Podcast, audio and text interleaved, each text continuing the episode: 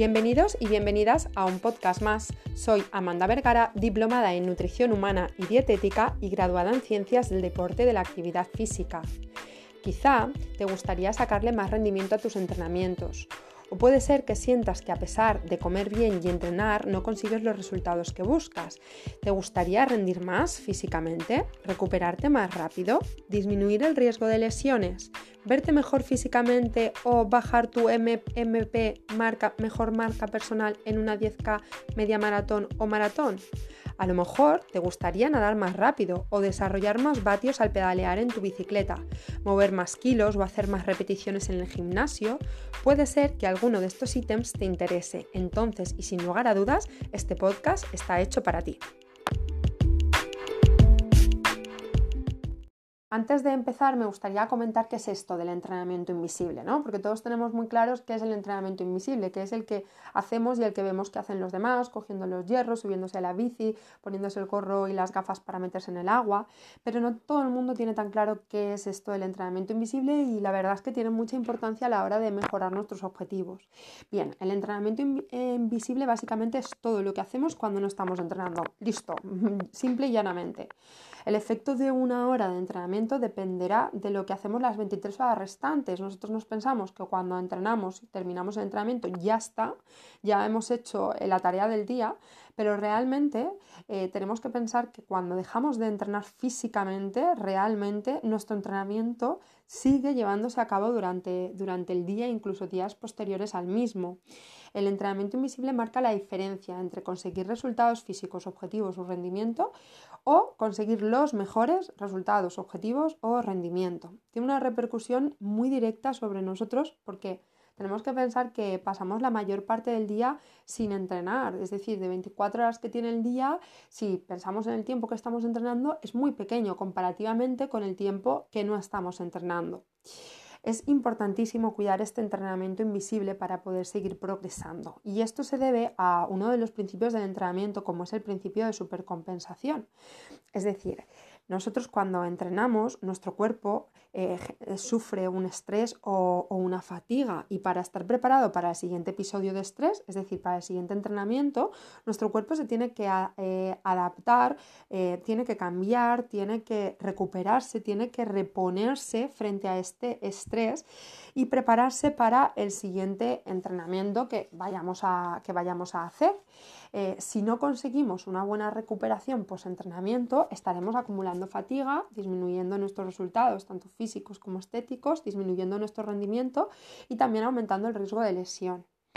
La fatiga es una señal que emite nuestro cerebro a partir de factores fisiológicos y psicológicos y aquí es cuando es importante y debemos de asegurarnos realizar un correcto entrenamiento invisible aparte de realizar un entrenamiento correcto visible.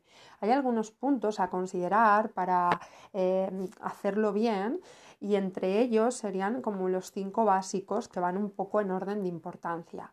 Lo principal del entrenamiento invisible es el sueño y el descanso, una nutrición e hidratación correcta, eh, programar el entrenamiento, realizar ciertos tratamientos físicos que pueden influenciar positivamente a recuperarnos mejor y gestionar el estrés. Estos son los cinco grandes bloques que eh, tendrían importancia o tendríamos que cuidar en este entrenamiento invisible. A continuación vamos a pasar a ver cada uno de ellos.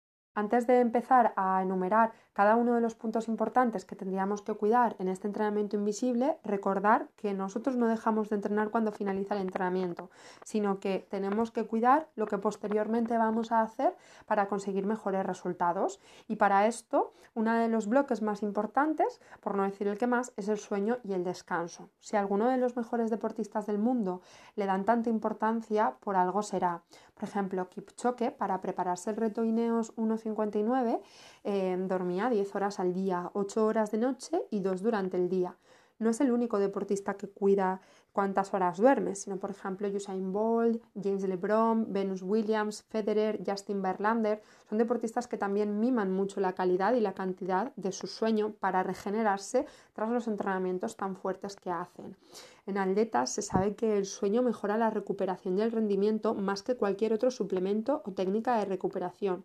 Es cuando nuestro cuerpo se recupera, regenera, recompone y se prepara para nuevos retos, entrenamientos o estímulos.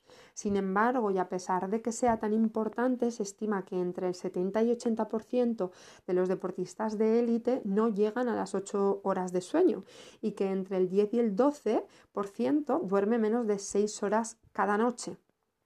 Otro bloque importante e imprescindible sería la nutrición y la hidratación. Necesitamos reponer nutrientes que perdemos durante el entrenamiento y también em, recuperar estructuras internas que se ven dañadas cuando entrenamos. Eh, la nutrición eh, nos proporcionaría ese material de construcción para reparar nuestra masa muscular, optimizar entrenamientos, conseguir una buena composición corporal, disminuir el riesgo de lesiones. Por eso es importante que nos olvidemos tanto de suplementos deportivos y que nos centremos más en si realmente necesitamos ese suplemento deportivo y no estamos cuidando otras cosas que son más importantes incluso que ello, ¿no? Como pueden ser ingerir una correcta cantidad y calidad de proteína, hidratos de carbono, grasas, minerales, vitamina y agua. Fundamental la hidratación en el entrenamiento invisible. El tercer bloque interesante para conseguir mejorar es, eh, sin duda, programar nuestros entrenamientos. Muchas veces salimos por salir, eh, movemos kilos por mover y no llevamos eh, un control de los días que estamos entrenando, qué hicimos en la sesión anterior, qué hicimos la semana previa, qué hicimos el mes anterior. Es súper importante que si no sabemos hacerlo, que recurramos a un entrenador para que evalúe nuestro estado físico, nuestra forma física para saber por dónde empezar.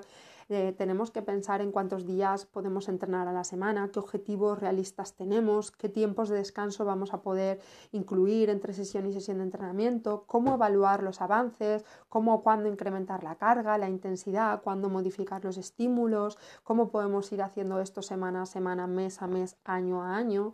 Es interesantísimo poder programar para poder eh, ver evolución, si no desde luego nos quedaremos atascados y no conseguiremos nunca mejorar.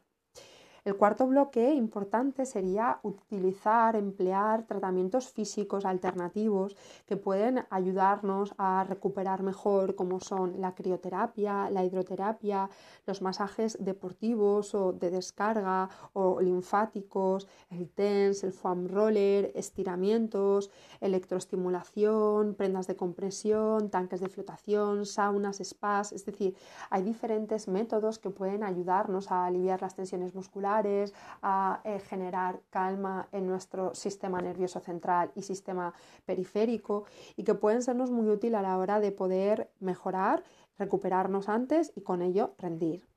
Eh, y por último, la gestión del estrés es fundamental en este entrenamiento invisible, dado que se ha visto que el estrés disminuye el rendimiento y afecta a nuestro estado anímico, a nuestra concentración, a nuestro enfoque, a nuestro focusing, a nuestra predisposición por rendir. Si el coco no va, puedes tener el cuerpo mejor preparado, mejor descansado, eh, mejor alimentado, eh, el entrenamiento mejor planificado, pero si tu cerebro no funciona y tu mente no está predispuesta a realizar el entrenamiento, lo anterior no va a servir de nada. Por ello, utilizar técnicas como la relajación, el mindfulness, el yoga, el pilates, las visualizaciones pueden ser muy útiles a la hora de disminuir este estrés que recordemos que libera eh, o aumenta el cortisol, que es una hormona que aumenta la resistencia a la insulina, aumenta la grasa abdominal, la retención de líquidos, disminuye nuestra masa muscular y nuestras defensas, por lo que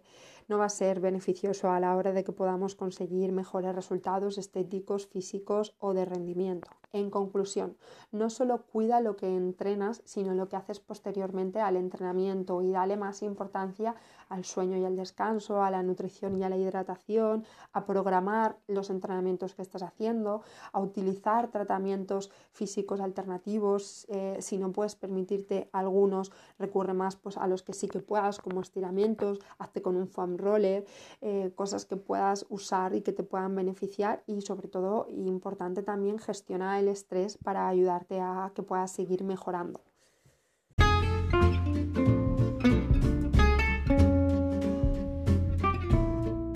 Por último, recuerda compartir el podcast con aquellas personas a las que piensas que les puede interesar y beneficiar escuchar lo que aquí se dice. Muchas gracias por tu tiempo y nos vemos la semana que viene con nuevos episodios.